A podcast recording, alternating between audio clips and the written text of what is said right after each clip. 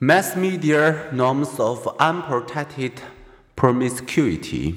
Media help write the social scripts that affect our perceptions and actions.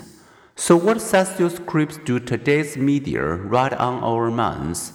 Sexual content appears in approximately 85% of movies, 82% of television programs, 59% of music videos, and 37% of music lyrics.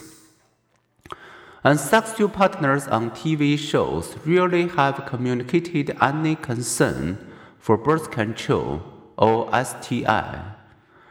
The more sexual content adolescents and young adults view or read, the more likely they are to perceive their peers are sexually active, to develop sexually pervasive aptitudes, and to experience early intercourse.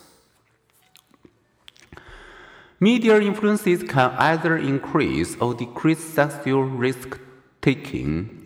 One study asked more than a thousand 12 to 14 year olds what movies they had seen, and then after age 18, asked them about their teen sexual experience.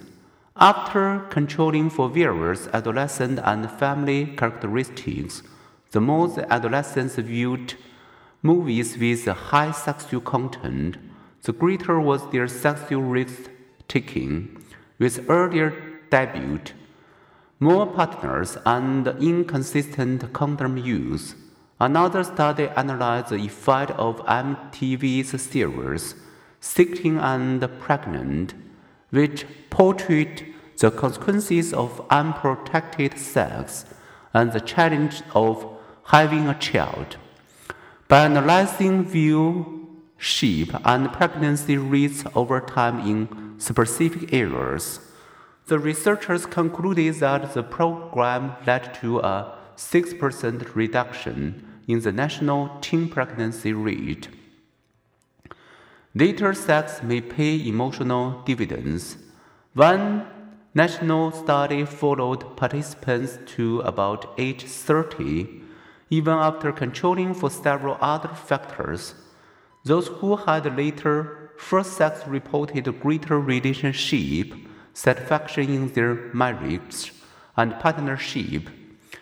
Several other factors also predict sexual restraint.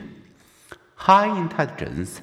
Teens with high rather than average intelligence test scores more often delayed sex, partly because they appreciate possible negative consequences and were more focused on future achievement than on here and now pleasures. Religious engagement. Actively religious teens have more often reverse sexual activity for adulthood. Father presence. In studies that followed hundreds of New Zealand and US girls from age 5 to 18, a father's absence was linked to sexual activity before age 16 and to teen pregnancy.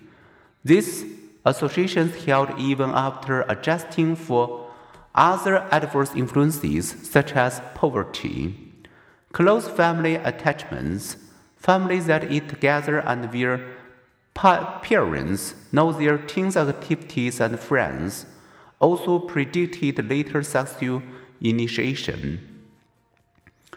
Participation in service learning programs. Several experiments have found that teens volunteering as tutors or teachers' aides or participating in community projects had lower pregnancy rates than were found among comparable teens randomly assigned to control conditions.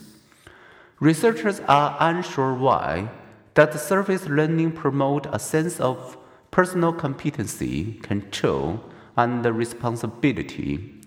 Does it encourage more future oriented thinking, or does it simply reduce opportunities for unprotected sex?